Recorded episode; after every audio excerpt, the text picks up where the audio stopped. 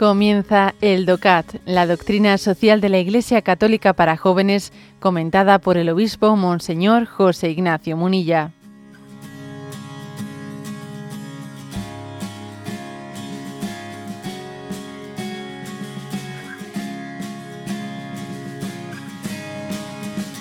Punto 277. ¿Qué es el perdón? Y dice, los hombres pueden causar un daño terrible. Se burlan, ignoran, mienten y engañan. Los cristianos, en lugar de lamentarnos por aquello que no sabemos eliminar del mundo, podemos crear la paz y llegar a la paz interior gracias a la posibilidad del perdón. El perdón no resta importancia al mal cometido, ni tampoco hace como si éste no hubiera sucedido sino que al perdonar lo que hacemos es introducir a Dios en la ecuación. Él perdona todas tus culpas y cura todas tus enfermedades, dice el Salmo 103.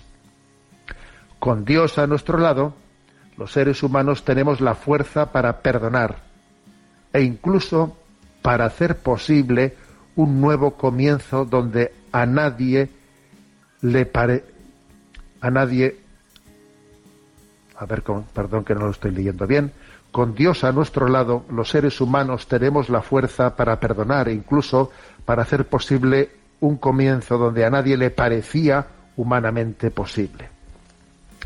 Bueno, vamos a ver, eh, ¿qué es lo que subraya este punto 277 del DOCAT? A ver, lo que subraya es que hay que introducir a Dios en la ecuación. Hay que introducir a Dios en la ecuación, dice, para para poder perdonar y para no quedar atrapados eh, por las heridas que han generado los errores y los pecados cometidos. Porque lo peor del error y del pecado eh, es no ya lo que ha sucedido, sino que de ahí eh, el maligno pretende impedir poder construir el bien. ¿no? El, maligno siempre intenta que de un pecado venga el siguiente la estrategia del maligno es hacer que del pecado venga la desesperación. Entonces, que el mal, ¿eso en qué se traduce en la práctica?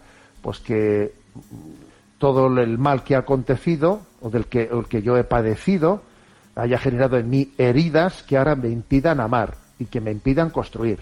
Entonces yo me quede atrapado, atrapado por, por el, lo que ha sucedido, ¿no? Y entonces para poder, para poder dar un paso adelante para que no respiremos desde nuestras heridas, porque si respiramos desde nuestras heridas estamos perdidos, necesitamos eh, esa, ese aire fresco de Jesucristo en el Evangelio que me, que me llama a perdonar y a volver a construirlo todo nuevo. Mira cómo lo hago todo nuevo, ¿no? Esto no quiere decir, lo dice aquí, esto no quiere decir que esto suponga eh, ni quitarle importancia a lo que ha sucedido, o sea, no es un relativismo, ni tampoco es una amnesia, hacer como si no hubiese sucedido, ¿no? Tapa, tapa y no. ¿eh? El auténtico perdón no nace ni de relativizar lo que sucedió y mucho menos de, de ignorarlo, ¿eh?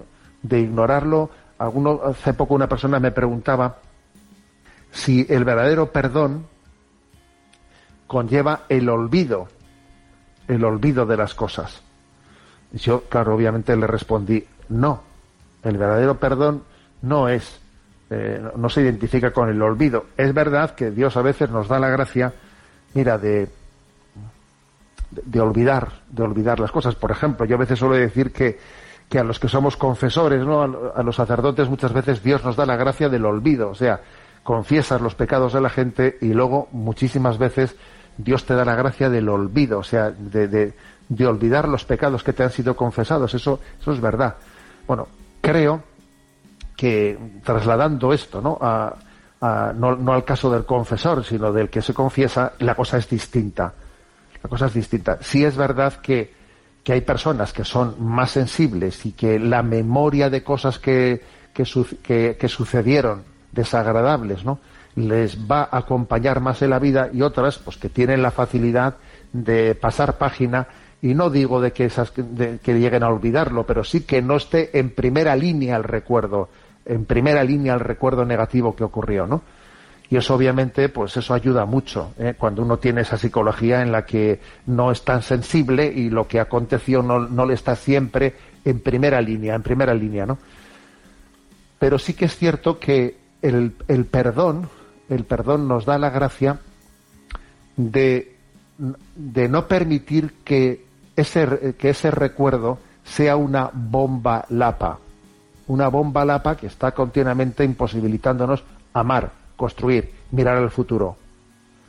El perdón y el olvido ciertamente no son lo mismo, pero sí que permite eh, que el recuerdo sea un recuerdo en el que construyamos, en el que aprendamos, en el que eh, convirtamos el pecado del, pasado, los errores del pasado, las injurias eh, del pasado, en una lección, en un canto a la misericordia de Dios y en una lección de cómo debemos de aprender a actuar en el futuro, ¿no? Entonces esto, esto difícilmente lo podemos hacer sin, sin Jesucristo, sin el Evangelio, sin esa esa palabra que nos dirige en la que nos recuerda que así hemos sido perdonados por Dios, que cuando Dios nos perdona, nos recrea, nos recrea. Entonces, para poder construir el futuro, hay que tener la capacidad de perdonar, es decir, de dar una, eh, un voto de posibilidad, de dar una oportunidad a recrear las cosas, a recrearlas. Si no, la paz no es posible no es posible recrearlo todo, ¿no? En ese don del perdón que es el amor de Dios hacia nosotros.